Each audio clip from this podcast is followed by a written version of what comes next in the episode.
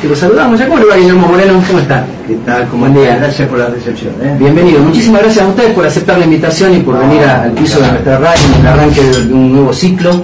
Eh, traer suerte. seguramente, Sí, seguramente. suerte, sí, sí, sí. Prefiero su suerte y no la de Mirta. Sí, sí, sí. Bueno, te voy a traer suerte. Moreno, ¿qué conoce de Salta? ¿Qué le gusta de Salta? ¿Qué destaca de nuestra provincia? Mira, siempre ha sido una, una provincia peronista. Eh, nosotros nos criamos con Salta peronista. Yo sé que vos tenés alguna, algunas dudas sobre el peronismo. Siempre los que no son peronistas tienen alguna duda sobre, sobre el Yo peronismo. capaz que soy y no me di cuenta, ¿no? Por eso se- después lo vemos. es- Eh, eh, pero eso te va a llevar un rato. Viste que esto como los adolescentes. Igual el peronismo es como el tango, te espera, te espera. Pero nosotros nos criamos con esta salta peronista, la salta de la primicia, la salta que conocimos con- cuando querías comer la primicia, venía de Tucumán y venía de Salta. Eh, una salta que también constituyó naturalmente la nación argentina. En algún momento me dio un disgusto porque quería reasumir los poderes delegados. Duró un ratito nomás. Estaba Romero de gobernador. Y no me gustó eso, ¿viste? Eh, me acuerdo que fui al Senado, la comisión la presidía Capitanía y le pregunté, ¿van a, ¿van a administrar esa tontería? Me dijo, no, no, no, querían disolver la Argentina. Pero después lo quiso hacer Cobos. Eh, no, perdón, Cobos no, Cornejo, hace algún tiempo atrás. Eh, salió al cruce de la nación. Viste, cada tanto se plantea eso de disolver la Argentina. Sí, bueno, acá de hecho tuvimos un- una dictadura y, y el dictador de turno fue elegido luego en las urnas, ¿no? Cosas que no pasan en muchos lugares, digo, en esa salta peronista que... Bueno, sí, tenés el tema de, la, de las dictaduras es un tema eh, delicado. Yo me acuerdo en Tucumán con Bussi que Ujú. tuvo alguna elección. ¿A quién te referís? Vos no recuerdo. a Roberto Augusto Ulloa, ¿eh? el, el creador del Partido Renovador de Salta, que fue la contraparte del peronismo durante mucho tiempo acá. ¿Sabes? Yo le quería hacer una reflexión y usted me decía, escuché algunas, algunos reparos que tenés, y tiene que ver tal vez con eh, las regionalizaciones ¿no? de la política. Digo, porque nosotros estamos acostumbrados, por ejemplo, a entender, yo de chico, que Menem era peronista, acá eh, Romero era peronista, acá Urtubey era peronista, y si uno se pone a eh, leer, por ejemplo, cómo usted hoy explica la doctrina peronista y cómo la aplica de manera práctica, buscando eh, un, proyecto de país, no coincide en un carajo con lo que te vienen vendiendo en el noroeste argentino y en el resto del país con lo que era el peronismo. Entonces, eh, yo entiendo como peronismo aquellos que acá nos mintieron desde todos los ángulos, que se robaron eh, eh, los días soleados, el plato de comida en la mesa de la gente, o sea, eh, ¿cómo se compatibiliza la cuestión de la doctrina férrea, digamos, ni dura, con lo que nos vienen vendiendo históricamente con tipos absolutamente neoliberales como Juan Carlos Romero, por ejemplo, gobernó 12 años haciendo desastres en la provincia en nombre del peronismo? Bueno, parece picante la pregunta, ¿eh? Pero no. No, no, es es- Venía preparado para preguntar. Ya, ya empecé, es federal con el, con el, con el destrato periodístico. ¿Está bien? Eso es, pero eso es. No, porque eres tra- No, digo, eh, porque educa usted a los chinos, lo van a escuchar hasta como no, militantes del propio sector. ¿no? No, no, te ponga ahora, no te ponga ahora que la última vez que me pasó eso fue con Macri. Vos sabés que le digo, ¿vas a, vas a pagar? No, que sí, que no. Después me mandó un regalo que eran 13 plomitos. Y, y después tiró un par de tiros en casa. Y después cuando vos lo miras fijo te dice, no, pero esto, a ver". Por al final empieza con una pregunta picante. Digo, me preparo para una picante, me traigo un té, que si yo me hace una pregunta sencillita sin ningún problema. Bueno, pero ¿y cómo se contesta? No, y ahora te la voy a contestar. Si hiciste una pregunta kilométrica, no me vas a correr con la respuesta. No, no, va a ser No, 11. No van a ser esos periodistas que hacen preguntas de 10 minutos y después le que me responden en Tenemos hasta las 11, No, haces tranquilo. una pregunta larga te la aguantás. ¿sabes? Métale, métale. Peronismo, vos sabés que el- el surgimiento es en la Segunda Guerra, en la Segunda Guerra Mundial. No, no, al aire no, no me lo ponga. No, no. Si No. podés no me lo ponga, esa. Hay que sacar esa Listo, listo. en la segunda guerra en la segunda guerra mundial de ariscos que somos nomás confrontamos con los dos ganadores los dos ganadores se habían llevado 60 millones de almas no hay ningún cálculo así pero más o menos dice 60 millones de muertos Y ahí apareció Perón diciendo que ninguno de los dos tenía razón, pero que entre la sangre y el tiempo teníamos que elegir el tiempo. ¿Por qué dijo eso el viejo? Porque sabía que tenía una doctrina fuera del contexto. Vos imaginate que en plena Guerra Fría era imposible que el peronismo tuviera la licencia del mundo. Entonces todo lo que vos estás diciendo es la supervivencia del peronismo en un mundo hostil, decididamente hostil. Por ejemplo, Menem. Vos imaginate que acababa de caer el muro de Berlín, si hubiese caído para el otro lado, el turco hubiese sido el primer marxista. ¿Está bien? El turco era un fenómeno, pero cayó para el lado que cayó. Y entonces vos tenés que nadar. Los tipos fueron nadando, yendo de acá para allá. El tiempo pasó y ahora por primera vez tenés un mundo que observa atentamente al peronismo. Lo que a vos no te pasa, que dudás y que pensás y que no entendés, le pasó siempre al mundo. Porque el mundo o era liberal, o era marxista, o era socialdemócrata, o era neoliberal, y no entendía esto del peronismo. Hasta que llegó este momento. Y en este momento, terminada la globalización, el mundo vuelve al nacionalismo. Y en el nacionalismo tenés dos tipos de nacionalismo. Los nacionalismos europeos, que solidificaron su identidad como pueblo destruyendo al distinto, que fue lo que pasó en Europa. Si no sos suizo, te parto la cabeza. Si no sos francés, y así. Por eso el problema que tienen ahora con la inmigración. Si sos distinto, no te quieren.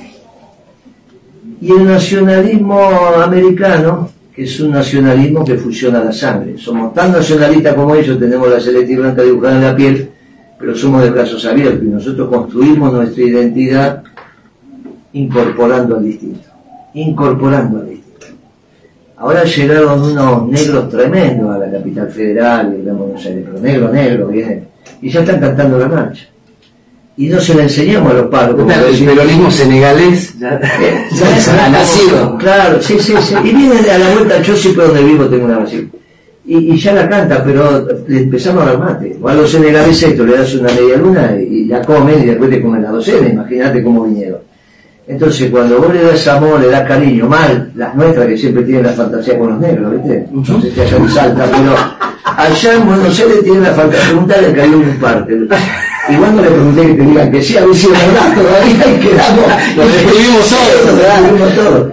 Eso tiene una anécdota bárbara, vos sos muy chiquito, pero resulta que viene Menem y dice, no, empezó el SIDA, la historia del SIDA, y dice, no, vamos a comprar profiláctico, vamos a comprar y entonces compró, lo manda ahí al Ministerio de Salud y de Desarrollo a comprar profiláctico.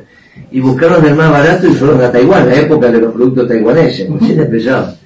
Y resulta que lo empezaron a repartir y no entraban, era todo claro. Los chicos, esto, pesan 60 kilos, 65 kilos, no le daba la medida, y hay que darlo cuidado. Bueno, pero con esto mismo parece que es al revés la cosa. Y entonces, eh, nosotros incorporamos a todo el mundo desde el amor. Y esta es la diferencia. Ahora por primera vez el mundo empieza a mirar con atención a Perón. Y esto tiene que ver con eh, la geopolítica, porque el peronismo tiene una doctrina, porque el fruto se conocerá, el árbol se conocerá por su fruto. Y es cierto que a veces tenés el problema del contexto. Viste, no se te quemó nunca un asado, se te quemó o te quedaste sin fuego. Bueno, el contexto tiene que ver para que te salga bien el asado. Esto que vos estás diciendo tiene que ver con eso. Ahora, Ahora el mundo estaría dispuesto para un peronismo. ¿eh?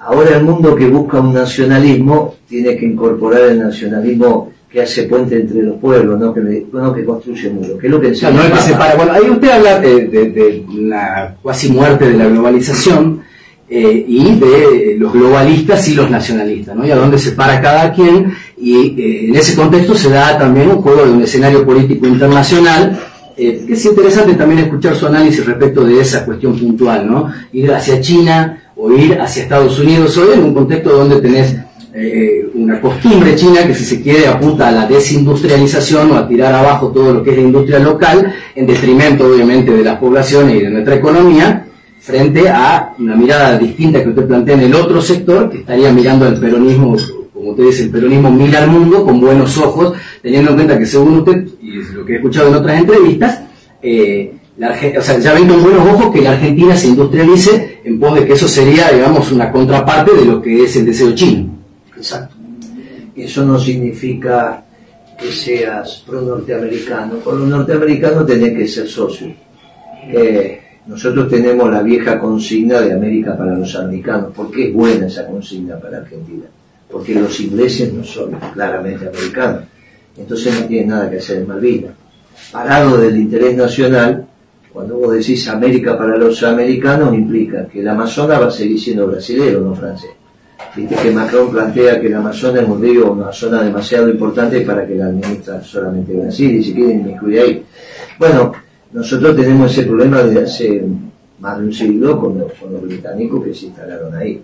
La consigna América para los americanos te garantiza que se vayan los ingleses de Malvinas y que te toque algo de la, de, la Antártida. Porque la realidad es que los ingleses van a Malvinas por la Antártida. En el próximo lutro se repartiría la Antártida. Y ahí los ingleses, como siempre, quieren estar primero. Por eso la discusión con Australia, por eso los submarinos nucleares con Australia que armaron con los ingleses, por eso el auto, ¿no? El sistema de defensa entre Australia, Gran Bretaña, el Reino Unido y, Estados Unidos. Obviamente eso es la confrontación con China. Nosotros el problema que tenemos con los chinos que donde llegan los chinos te baja el salario medio. Esto es, este es, la realidad, donde te llegan los chinos con sus productos, te cierran los talleres. ¿Está bien? Eh, y esto nosotros le dejamos de vender caño a los bolivianos porque los, caños son más baratos comprados en China y los bolivianos te miran los ojos y te dicen, entonces ¿cómo te voy a comprar el gas más caro? ¿Por qué Perón les compraba el gas más caro? Para que los bolivianos no terminaran en Buenos Aires. Entonces decían, le pagamos más caro el gas, pero que ellos se queden en su país, Y los insumos se los vendíamos nosotros. Ahora resulta que le el gas más caro y ahora compran los caños en China y tienen una ley donde dice, no, te decía Evo Morales, no, lo que pasa es que si yo compro los caños en Argentina y los compro más caros voy preso porque tengo una ley que me obliga a comprar más barato, bueno, está bien, todo lo que quieras, pero yo perdí trabajo por eso. Entonces, que los chinos vengan a la región es especialmente un problema para la Argentina, porque la industria argentina tiene un, mercado natural, que es Uruguay, Paraguay, Bolivia, Chile, Perú, Ecuador, Colombia, la gente sanmartiniana, ¿no? ese es el lugar natural de la manufactura argentina. Dentro de ese eh, contexto y, dentro del campo de sus propuestas, usted eh, plantea una ley de arrendamiento y la focaliza en el núcleo húmedo de la Pampa, de la Pampa húmeda donde hay eh, un sistema a través del cual el dueño de la tierra se queda con el 50% de lo que produce usted tiene una fórmula para captar capitales desde ahí y lograr la reindustrialización de la Argentina. Nosotros vivimos situaciones, seguramente no a las alturas y a los niveles del núcleo eh, central de la Pampa Húmeda, pero sí en Salta, eh, recién nuestro compañero Alexis hablaba de el desmonte más grande de la Argentina, de los Carlen acá, y vivimos con una cuestión ligada a la soja y a la explotación forestal y demás, eh, bastante complicada también en Santa La Lajita, por ejemplo, un pueblo se inundó hace un tiempo, no tenían guita para sacar el barro de las calles de ahí salen millones de dólares en camiones, lo mismo que va a empezar a pasar ahora en la zona de San Antonio de los Cobres con el tema del litio. Eh, eh, esa mirada de, la ley de arrendamiento es solo en ese lugar del país, cómo se piensa una zona de frontera y que está en el campo de, la producción, porque acá, acá un fin y colonialismo donde los tipos se encargan simplemente de lograr que el laburante vaya y le corte el pasto y ya se acaba ahí, no, no hay industrialización, no hay puesta en valor de las materias primas. ¿Cómo se trabaja en nuestra región respecto de esa mirada del uso de la tierra? Primero hay temas que son del hombre y hay temas que son de Dios. Eso que vos estás diciendo son temas de Dios. ¿Por qué? Cuando era chico y miraba las series o las películas de la conquista del oeste norteamericano, que iban con la carreta y eso fue así, poquito más, poquito menos, eso fue efectivamente así. Ahora, cuando los norteamericanos fueron del este al oeste, no llegaron al Pacífico, se quedaron en la mitad de Estados Unidos. Estados Unidos es un país ancho, es un viste que es como un rectángulo.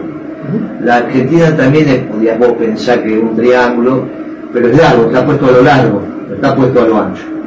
Eso te trae beneficio y te trae, y te trae complicaciones. Por ejemplo, ¿Cuál es la ropa argentina? ¿La que usan ustedes o la que usan los muchachos de Tierra del Fuego? ¿Cuál es la comida? ¿La que comen ustedes o los muchachos de, de, Neuquén? Bueno, la Argentina tiene diversos climas, pero tan diverso te trae algunas complicaciones. ¿Cuál es, ¿Cómo son las viviendas? ¿Con doble pared o simple pared? ¿Con ventana o sin ventana? Emisiones con viste Por lo que tenés que, la, la, arquitectura de un lugar cálido y húmedo es totalmente distinto a seco y frío. Bueno, en Estados Unidos eso es más o menos así, porque al ser ancho se te va, ¿está bien? Me, explico lo que estoy diciendo. Pero cuando te fuiste al oeste y arrancaste del Atlántico y te fuiste para el Pacífico, no llegaste al Pacífico, te quedaste en la mitad. Y ahí aparecieron las mejores tierras del mundo. Hay cuatro lugares en el mundo que tienen tierras extraordinarias, que no tiene nada que ver el hombre. Eso tiene que ver Dios. El centro oeste de Estados Unidos, Ucrania, que no es casualidad que pase en Ucrania que está pasando, Angola, que tampoco es casualidad que haya tenido 40 años de guerra civil, y la zona núcleo de Pampa Húmeda Argentina. ¿Qué significa eso? Mi amigo Horacio, que está acá, siempre dice, tirás mil, semillas y no salen mil, salen dos mil. bueno, para decir alguna cosa que se entienda. Esas tierras son excepcionales. Cuando los norteamericanos fueron por, la conquista del oeste, bajaron el precio de la comida. ¿Por qué bajó el precio de la comida? Porque fueron sobre tierras más productivas. Y al ir sobre tierras más productivas y salir más producciones, obvio que bajó el precio de la comida. Entonces, los que hacían la comida más cara, que eran los que estaban en la costa, se tuvieron que dedicar a otra cosa. Se hicieron vaqueros, industriales, hicieron servicios, porque ya el precio lo ponía la última tierra en producción. Acá no pasó esto. Acá cuando fuiste para el oeste, fuiste por tierra menos productiva. Y entonces apareció algo que es muy original de la Argentina, que con el mismo producto vive el que lo produce y vive el dueño de la tierra. Empezaste a pagar del sistema capitalista una situación, un ingreso extraordinario por el alquiler de la tierra. Esto no pasa ni en Australia, no pasa en Estados Unidos, no pasa en Europa, no pasa en Nueva Zelanda. Cuando vos decís, este es el sistema feudal, el último vestigio del sistema feudal quedó en la pampa húmeda. Vos imaginate que el tipo trabaja, levanta la producción y la mitad se la da al dueño. Eso es lo que pasaba con el ciervo de la gleba del señor feudal. Ahora, cuando vos pagás el litro de leche en el almacén, estás pagando la alquiler al socio de la sociedad rural es una cosa que no tiene ni pie ni cabeza. Pero no es que le pagás el 2% de su propiedad, o alquilás solo un local acá en esta galería, te llevas el 2%, 2,5% como máximo, está bien del valor. Acá el 50. Bueno, no, no, ah, claro, en la pampa húmeda te está llevando, te está llevando, te está llevando la mitad de la producción que es el 15% del valor de la hectárea. No confundamos, lo, o sea, vos te llevas la mitad de la producción es el 15%. En vez de llevarte el 2, te está llevando el 15%. Claro, eso lo pagas con deterioro del salario real. Entonces, ¿qué decimos nosotros? Mire, vamos a poner una ley de arrendamiento, bajamos el precio del alquiler, al bajar el precio del alquiler le bajás el costo al productor y ahí podés poner las retenciones donde tienen que estar. ¿Cómo se compensa al dueño de la tierra? Por eso, vos ponés las retenciones donde tienen que estar y con eso te desendeudas. O sea, con eso se paga la deuda. Claro, si vos, fuera, fondo con esa si vos fuera del PO, ponele que fuera del PO, ¿no? Si fueras trotskista diría, eh, pero este Moreno es un gil. Le paga al Fondo Monetario y se endeuda con la sociedad rural. Tienes razón. Porque yo le, es lo que vos me estabas diciendo, le vamos a dar un bono compensador a los socios de la sociedad rural entre lo que reciben ahora de alquiler y lo que van a recibir después de la ley. ¿Y eso solo aplica a esa zona, a esa región de aplica, Eso solo aplica ahí. ¿Y acá qué nos pasaría, por ejemplo, con Moreno presidente? ¿Por qué te aplica solo ahí? Porque es la productividad de la tierra. Lamento decirte que la productividad de la tierra salteña no tiene nada que ver con eso. Acá tiras mil semillas y no te estás en dos mil plantas. Todo el mundo piensa que donde tiene la tierra tiene la, pero bueno, no es así el volumen de producción y la capacidad de tierra. No solo, claro, no solo el volumen, la riqueza de la tierra. ah, pero acá en Salta, muchachos, hay cuatro tierras como la zona núcleo de la Pampa Húmeda. Hay cuatro tierras. La zona núcleo de la Pampa Húmeda, Ucrania, Angola y el centro de Estados Unidos. Por lo tanto, acá no tenés ese esquema que tenés en la Pampa Húmeda. Eh, tenés tierras muy caras porque tiene que ver con el cordón verde y tiene que ver con algunas explotaciones. Pero no es la masividad de lo que estamos hablando. Es mucho más chiquito. y aparte por eso se quejan, pues, eh, a mí me, cobran lo mismo, tengo que llevar las hojas Rosario.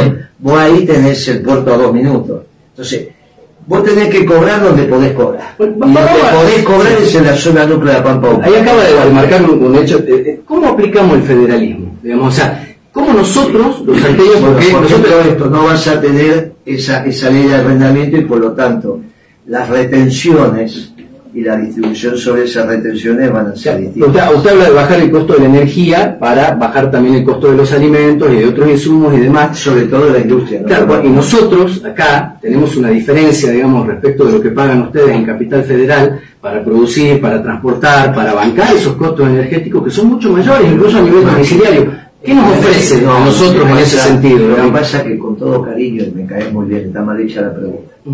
Porque estás haciendo la pregunta del costo energético pensando en la familia. Porque para vos es un costo pagar la electricidad. Entonces está bien, pero no es lo que estábamos hablando. Estábamos hablando de la energía. Y la energía tiene un costo en sí mismo, que es el costo de generar o de el barril de petróleo en su exploración y explotación lo que es costo para un, para un segmento o para un eslabón es precio para el otro y, es costo a su vez. Yo cuando hablo del costo de la energía estoy hablando del costo de los petroleros para buscar, encontrar, eso se llama costo de exploración, o explotar el petróleo. Ese costo, el último funcionario que lo calculó fui yo, y da 35 dólares el barril. Hoy no existe ese costo. Y desde que no para acá no lo calcularon más tampoco está el costo de generación de electricidad. y ustedes de afuera no hay forma de calcular eso, digamos, hay que estar adentro del gobierno para calcular sí, eso. podés, pero la verdad que es un trabajo, porque ¿por qué el, gerente de la generadora te daría los números? También no te lo da. Bueno, vos podrías hacer un cálculo. Yo estoy seguro que en el caso del barril de petróleo que nos salía 35 dólares promedio, hoy está un poquito abajo de eso. Hoy debería estar un poco abajo. Pero bueno, vos llegás al gobierno y en una semana tenés todos los costos. El de la electricidad te puede llevar un poquito más, pero no. Y ese análisis generaría una repartija diferente de subsidios y un análisis regional también del costo de es necesario los subsidios, porque cuando vos hablas del federalismo, en ese plano estás diciendo que aplicás distintos los subsidios. ¿Por qué vos podés, cuándo el Estado puede pagar subsidios? Cuando lo que recauda, porque es un precio regulado, yo te defino el precio de la electricidad y, por lo tanto, si yo te defino el precio de la electricidad que vos vas a cobrar como un precio medio, eso sería la tarifa, vos vas a tener un ingreso medio. O sea, la cantidad de factura que vos haces por el promedio ponderado del precio que tienes te da tu ingreso, es muy fácil hacer, ¿eh? el precio por la cantidad de factura. Ahora, ¿cuándo te tengo que dar subsidios? Si yo te pongo el precio demasiado bajo y lo que recaudando banca el costo. Ahora, casi no se hace costo, ¿cómo pagamos subsidios? Por eso que con todo respeto te dije, la pregunta está mal formulada. Acá pagamos subsidios sin saber costo. Van a tener un problema legal, ¿eh? Porque no se entiende cómo pagan los subsidios si no saben el costo. Vos solo podrías pagar subsidios si lo que recaudas no financia tus costos. No haces costo y le das subsidios. Son raros estos pibes, ¿no? No es como nosotros funcionamos. Nosotros hacíamos costos. Si yo te pongo la tarifa muy barata porque quiero que vos por H, B o C, aumente tu, tu poder adquisitivo y tu satisfacción. Suponete que quiero. Suponete que decidí un gobierno que todo el transporte es gratuito. A partir de ahora todo el transporte es gratuito. Lo podés hacer y ¿por qué no? Y entonces vos un costo ya no lo tenés como familia. Ahora, yo tengo que hacer muy bien el costo del transporte para darle la plata a las empresas.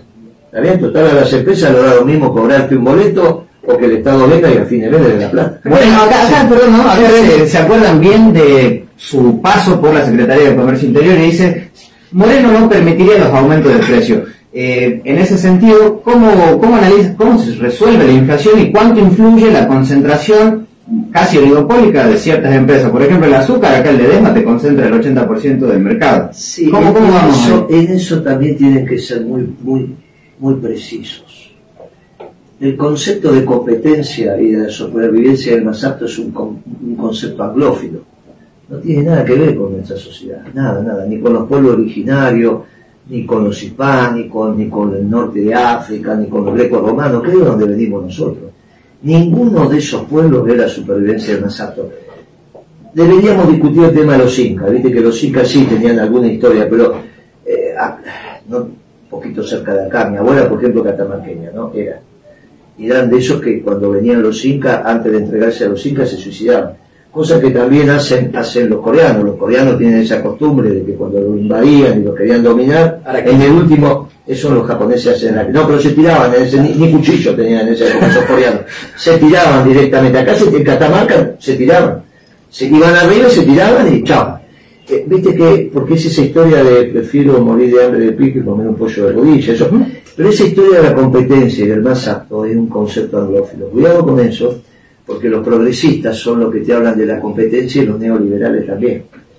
Eh, vos en tu casa tenés un solo caño de agua y lo que vos querés es que salga el agua. No te preocupás si hay una sola empresa que te dé el agua. Eh, eh, para eso está el bien común. El problema no hay que mirarlo desde la oferta, hay que mirarlo desde la demanda en este caso. Si la empresa satisface tu buen vivir, no importa si son 10 o una, ¿se entiende lo que digo? O sea que ya sacamos el tema de la competencia, porque si no te transformás en un súbdito de la reina de Inglaterra, sin darte cuenta, te van metiendo las ideas en la cabeza y vos de repente dejaste de ser católico apostólico y te hiciste anglicano. ¿Cuál es la diferencia a veces que tenemos con algunos muchachos de, de, de, de los evangélicos? Algunos, eh, no todos. La tasa de ganancia. Viste que ellos te dicen, no, El Diego. no, no, no solo el Diego, no, no solo lo que vos le das en la iglesia, sino que vos podés marcar con el nivel que quieras el markup, el famoso entre costo y, y precio de venta. Si no, para que, que la tasa de ganancia justa y razonable sobre el capital total empleado para un emprendimiento, el que habló fue San Agustín. Y dijo el 8%. Cuando yo baso esto que te estoy diciendo sobre el 2%, etcétera, etcétera, para la zona núcleo, es que hay un concepto filosófico atrás. Porque si no el sistema no te cierra, porque vos no vas a pensar que los pobres son, son generados por Dios, ¿no? Yo creo que eso es generado por el pecado original. Dios tuvo que hacer el mundo para todos. O vos pensás que cuando lo creó dijo usted es rico y usted es pobre. Claro, los anglófilos no se preocupan por eso. Los anglófilos especialmente desarrollaron todo un marco filosófico donde dice los pobres son pobres y los ricos son ricos porque son más aptos. Y por eso la competencia del más apto, la competencia para la supervivencia del más apto.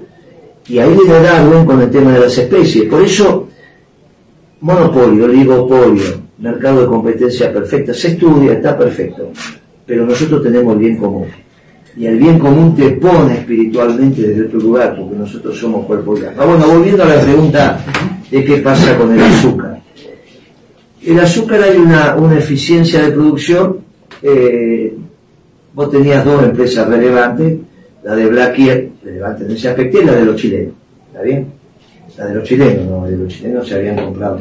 Los dos compartían una marca que era Dominio. Los dos, Azúcar Dominio, Dominio, perdón, no, Dominio es el grupo Clarín, me equivoqué, te pido disculpas. Dominio es el grupo que controla Clarín. El grupo Clarín está controlado por una empresa que se llama Grupo Dominio, y ahí vienen los dueños. Entonces, eh, la marca es Dominio, la compartían en mi época. Eh, el azúcar Dominio, si vos la comprabas, tenía un precio, que el uno le pedía. Era un producto masivo. El azúcar es el mismo, imagínate que es lo mismo. Sale el mismo tacho. La marca era distinta. Tenías Ledesma o, o- y, y. Si te comprabas Dominó, que después cuando vos la probaste te das cuenta que era lo mismo, era mucho más barata. Entonces vos lo, dejabas caminar con la marca. Entonces, ah, no me, no me verdugué la marca, ponele. Bueno, dale. Te saco Dominó. Y vos decís, esta azúcar Dominó, qué barata que está, la voy a probar. Y te voy a que era lo mismo. Entonces se con- consumía Dominó. ¿Hasta dónde se consumía dominó? Porque si todo es dominó, ¿qué hacemos con el azúcar de? Entonces vos le diferenciás y le decís, bueno, está bien, si todo el mundo accede a, domin- a dominó, yo quiero, pero ¿qué es todo el mundo? ¿También el consumo premium? ¿O el premium puede pagar el ESMA? No, que el, el premium pague el ESMA, entonces vos al premium comprar el, el- el kilo de azúcar, 30% más, no le, no le hace nada. ¿Cómo, ¿Cómo vos haces para que los humildes tengan dominó y los otros tengan ledesma? Y bueno, vos tenés que de alguna manera segmentar también la cantidad que hay. Por eso uno le decía, por ejemplo, con la leche armonía. La leche armonía era la segunda marca de la Serenísima. Que es exactamente lo mismo que la Serenísima, no es que te separan. Por menos marketing, digamos. Nada más, nada más la diferencia. Creo que los vídeos, Bueno, entonces vos le decías, bueno, hasta las 11 de la mañana tiene que estar la armonía. A, a partir de las 11, el que necesita leche ir se va a levantar temprano. Entonces vos veías que la gente iba temprano a hacer las compras porque encontraba dentro de la misma empresa l- la armonía y si no después tenías todo el día la serenísima. Pero no faltaba leche pero no faltaba leche. Y ahí es el esfuerzo, porque nosotros somos peronistas, no lo que te llevamos la bolsa de comida a tu casa, ¿eh? Es Ojo que te ganas el pan con el sudor de tu frente. Y eso lo tenés que conversar. Hablando del Yo pan, lo conversaba, termino, termino, Sí. lo conversaba con los de la LEDEMA y con, los y con, y con, y con, los- y con los chilenos. Ahora, debajo de eso vos tenés la producción. La producción masivamente te venía de, de Tucumán, la producción de azúcar. Y ahí tenés los pequeños productores. Un día vino Pérsico a pedirme, Pérsico, ¿sabe quién es? Vi- Vino a pedirme que aumentáramos el azúcar porque tenían problemas los pequeños productores. Le digo, bueno, estamos de acuerdo, tienen problemas los pequeños productores. Pero ¿qué hacemos entonces con el pueblo? Si yo le aumento el azúcar, ¿sabe el daño que le hace al pueblo? Ahí Pérsico bajó la cabeza, no sabía cómo seguir. Bueno, la conversación terminó ahí, porque a veces se te desordena en el, en el tema de la producción. ¿Qué tenemos que hacer con los pequeños productores? Ese, ese azúcar tiene que ir para Coca-Cola. Coca-Cola es el primer comprador de azúcar en la Argentina, ¿está bien? Y no tiene problema. Ahí, pero ahí también lo tenés que conversar. Ahí quería ir yo con el tema de la alimentación. ¿Se, se entiende lo que digo? Sí, un gobierno tiene eh, que eh, encauzar qué come un país, por ejemplo, o sea, eh, tenemos que a- empezar a comer a partir de lo que producimos, porque bueno, o sea, acaba de dar una tecla, yo por ejemplo odio la Coca-Cola porque es la principal generadora de diabetes y de gastos Ah, de salud claro. pública como alimento Sí. y se vende en las escuelas, me parece un, un magnífico directamente Sí. poner a los pibes en un kiosco encima, te cosas que a, las escuelas se la venden a mitad de precio de lo que la venden en los kioscos, Sí. para que el pibe después te la lleve a la casa. Sí. ¿Piensan en eso? ¿Piensan, por ejemplo, en la soberanía alimentaria, en la alimentación desde el punto de vista de la salud pública? Sí, sí, sí, sí, sí. Nosotros, ahí tenemos un debate todavía semántico que no se ha cerrado. Si salud implica que no te enfermes, estamos bien. Ese se llama Ministerio de Salud. Y no es necesario que esté un médico al frente. Porque el médico está para curar. ¿Está bien? Eh, también está una parte de los médicos para que no te enfermes. Por eso todavía tenemos, tenemos que ver si salud implica que no te enfermes. Si salud es curarte, el ministerio nuestro se va a llamar de prevención de la enfermedad, para que no te enfermes, para que no te enfermes, que es lo que vos estás pidiendo. Estás mirando tanto para afuera y me sentaste tan mal que me pones nervioso. Nosotros no nos sentamos de espalda a la puerta, porque queremos que si te meten un tiro sea de frente, vos lo mires. Había un macrista ahí, pues una No, era, para- para, no, para la tapar parte de- estoy sentado acá y vos mirás para afuera digo, "Uy, ya está sacando, este me va a meter un tiro y encima no me puedo mirar a los ojos. No hay problema que me vivís paranoico. No, te pero en serio, ¿te-? No, a mí me cuesta estar de espalda a la puerta. Me gusta que me maten de frente. Te quiero mirar a los ojos. Claro. No tengo problema que me mate. Yo no te quiero mirar como te estoy mirando ahora. No le tengo miedo a la muerte. Lo que quiero es saber quién me mató y me sentaste de espalda. Está bien, está bien. ¿Cómo se nota que somos generaciones distintas? Claro, vos. ¿Cómo se Ahí nota? ahí tenés- culpa que Vos sabés, vos sabés cómo te das cuenta en un bar si sos veterano o no sos veterano. El veterano siempre se sienta mirando la puerta.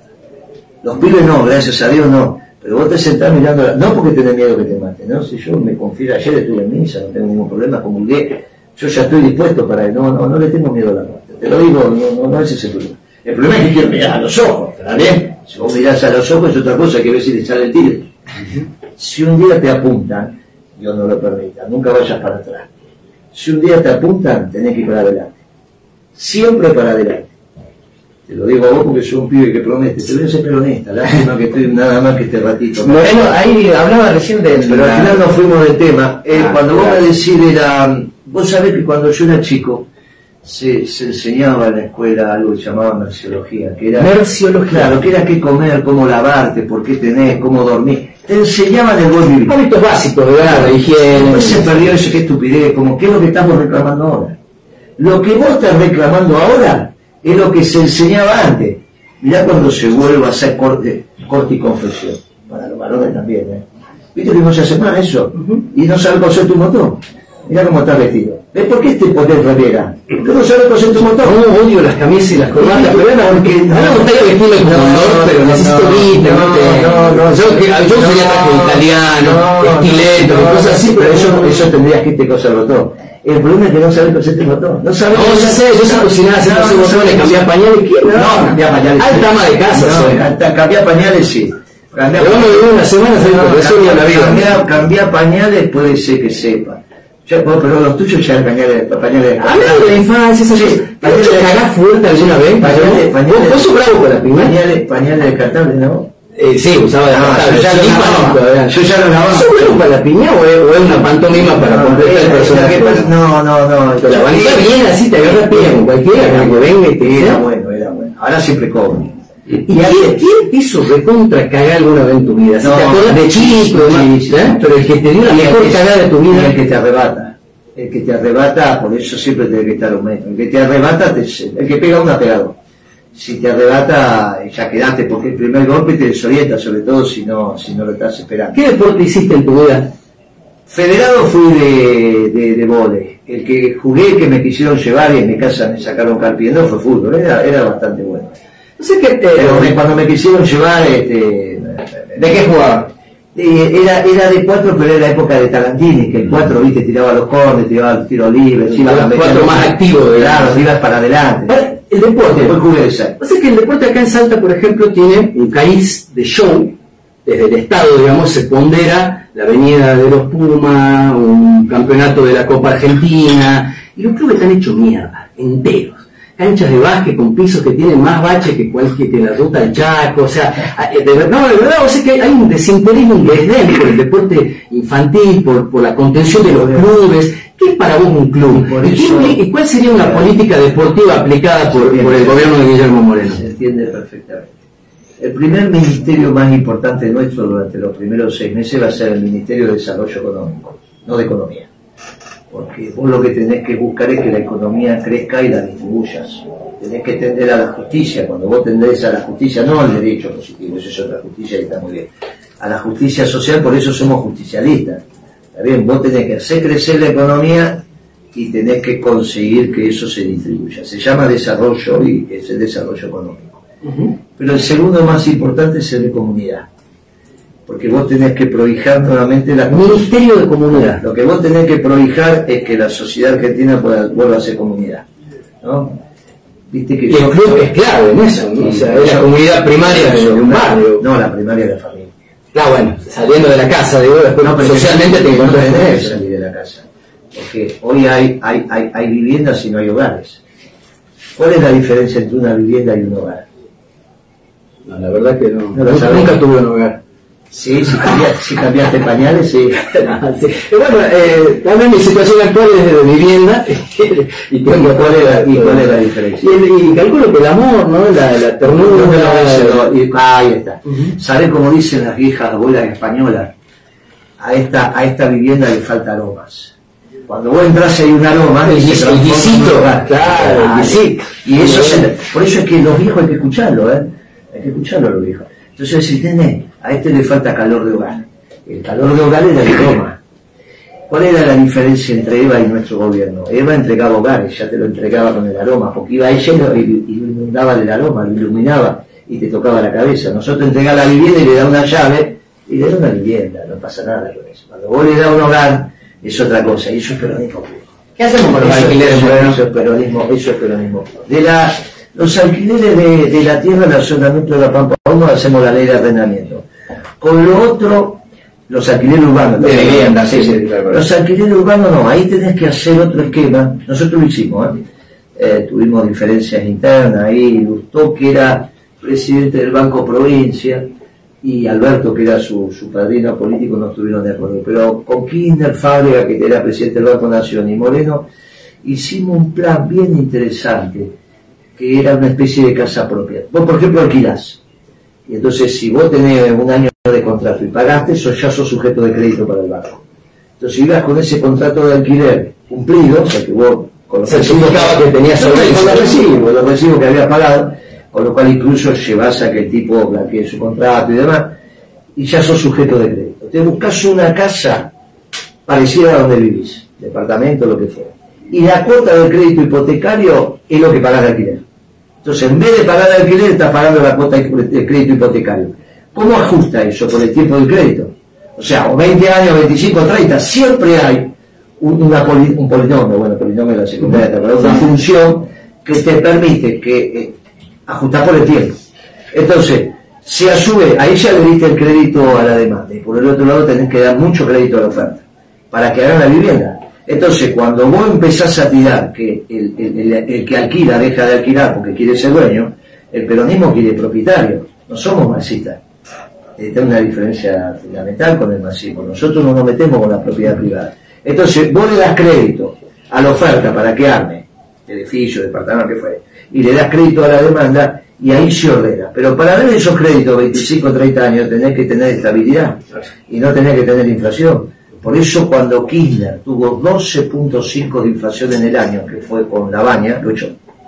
¿Cuándo lo echa Kirchner a, a, a la baña? Cuando se le dispara la inflación. No es que hay problemas personales, la baña, si la baña la baña son esos muchachos que no sabes si es radical o peronista, cae bien en todos lados. ¿Está bien? Guillermo, la, la última para vos, quiero. eh, yo no quiero la que. yo no quiero la baña, pero viste que no sabes si es radical o peronista. Ahí me están apurando los tuyos y yo quería hablar un ratito con Valdés, pero te quería preguntar algo central para nosotros que tiene que ver con la seguridad en frontera y la droga.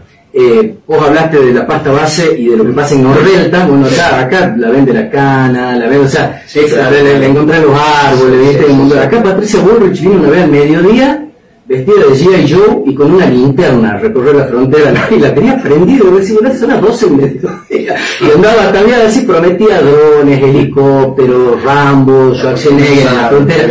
Bueno, ¿y qué se hace con la falopa, con el contrabando? ¿Qué se hace con la zona de frontera como diferenciemos. Eh, Yo estoy hablando del Paco, porque vos hablaste de la. ¿está bien? Si bien el Paco es un montón de cosas al mismo tiempo y es un nombre tan genérico que implica un montón de cosas. Pero, o después o antes es el tema de la cocaína. ¿Está bien? En este caso pasta base es antes y es mucho más barato.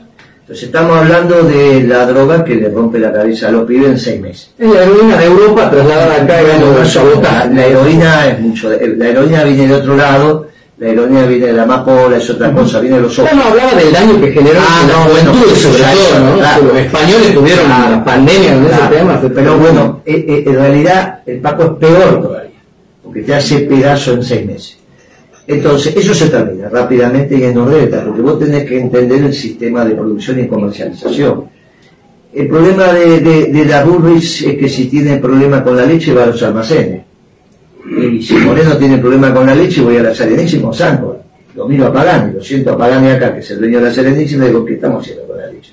A ver, vamos a resolver este tema. Me está metiendo la leche, todos los caramelos. ¿Por qué Pagani compra la Serenísima? ¿Sabes yo? No.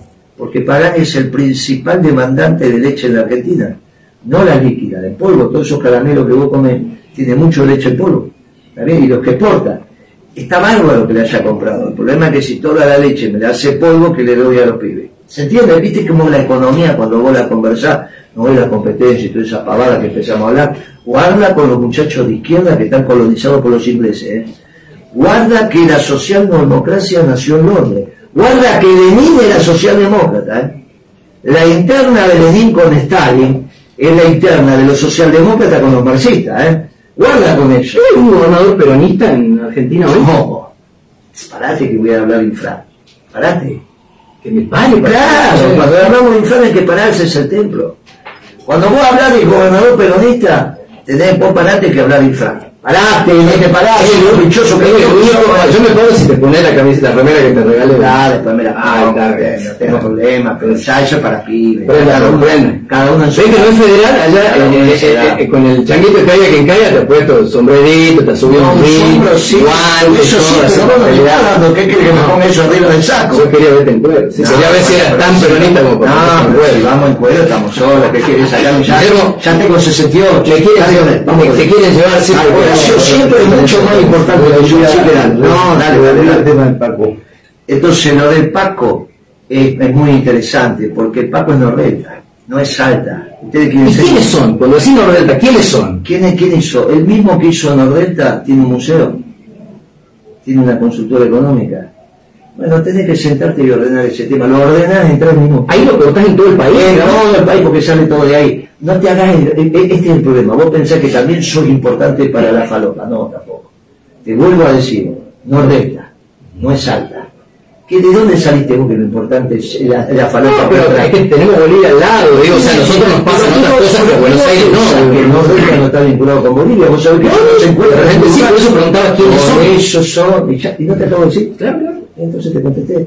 Pero el problema es cuando te digo que ni siquiera no tenés las tierras, eso es pampa húmeda, y tampoco soy importante en la falopa.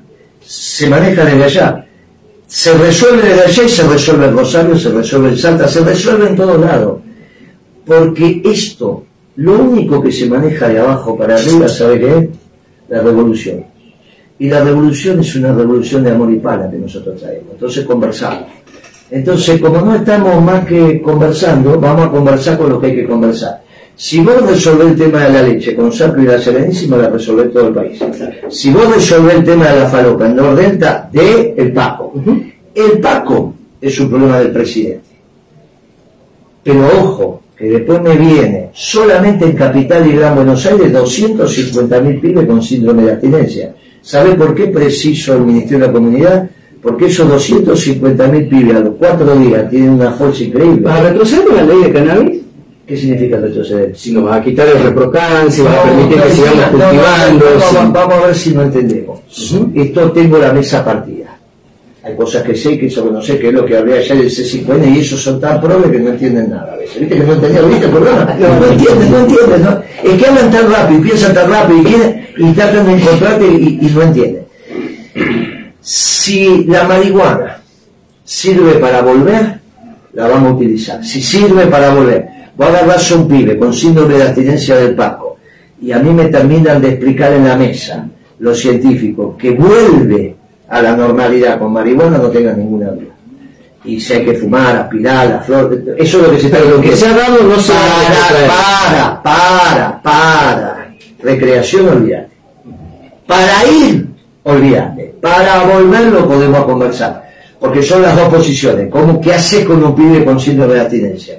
O lo vas dopando durante seis semanas para ver, ahora para dopar en la comunidad. Estás hablando de que estuve internado dos años y medio en un centro de rehabilitación. ¿Quién, che? Yo. Y te puedo dar cuenta, digamos, de que la marihuana es una herramienta eh, fantástica para volver de un montón de situaciones, pero por otro lado va a ser una de las industrias más grandes del mundo dentro de poco tiempo. Eh, y desde ese punto de vista... porque ¿eh? no sabes. No, no, es que eh, hace 10 años que venimos pregonando... del chuto, no lo afirmes. Vos- sabés- sabés- Hablar de lo que sabes que te que escucho yo, soy, autor de la ley de cannabis de Salta y, lo vengo estudiando ya, vengo desde los 13 años, Acá tengo yo lo tengo de 45. Acá tengo lo del litio que me dicen que vos me dijiste que no sabés nada de marihuana y no me dejaba No hablar. dije de marihuana que no sé nada. No. ¿Fumaste alguna vez? No, no, no, de juventud peronista te echaban si fumaba. Y si eras infiel también.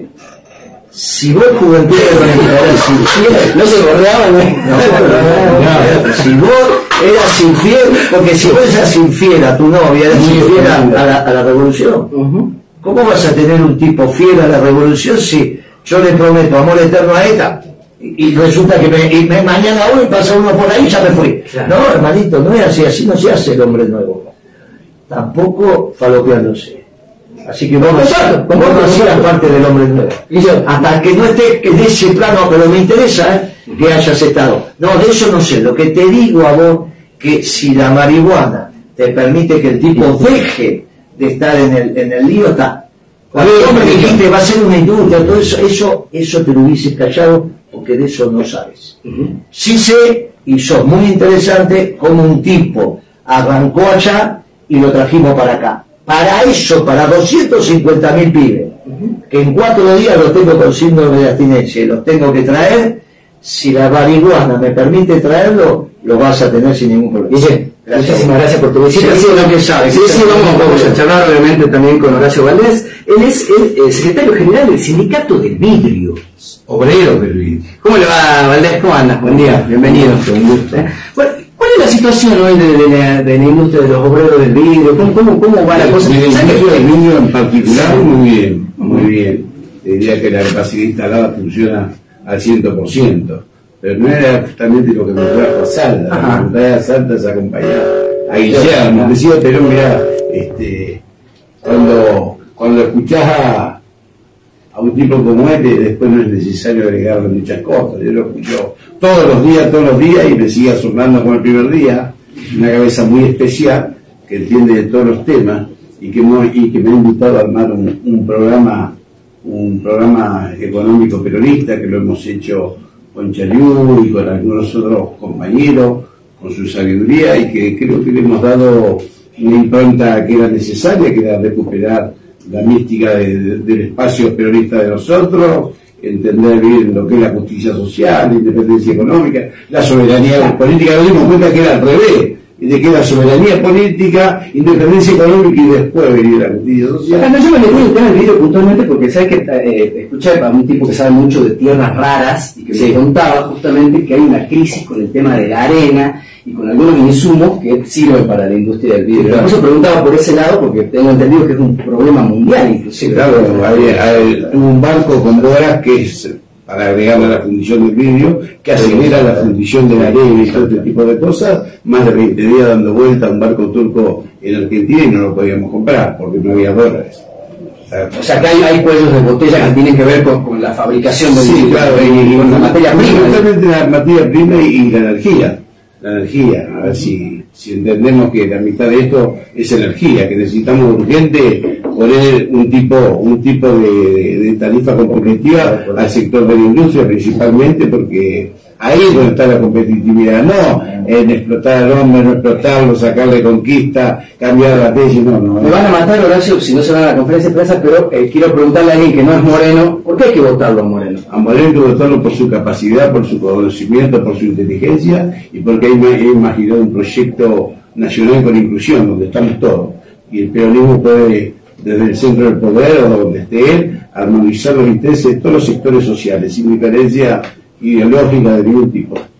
Ojalá pasen las pasos, ojalá eh, se pueda escuchar eh, su discusión y su presencia en los debates presidenciales. Muchas gracias, Guillermo, por venir. Muchas gracias, Horacio, por tengan una linda estadía en sala. Muy cariñosa la entrevista, te agradezco, sigue así, está muy bien. Y nos vamos a contactar porque me interesa tu experiencia, porque vamos a terminar con el Paco. Cuando día para otro y tenemos que recuperar no a uno, a 250 mil más todo lo que tenemos en el país. Así que sos bienvenido a esa mesa. Guillermo Moreno, Horacio Valdés en la mañana del Muri Show en Cadena Infinita.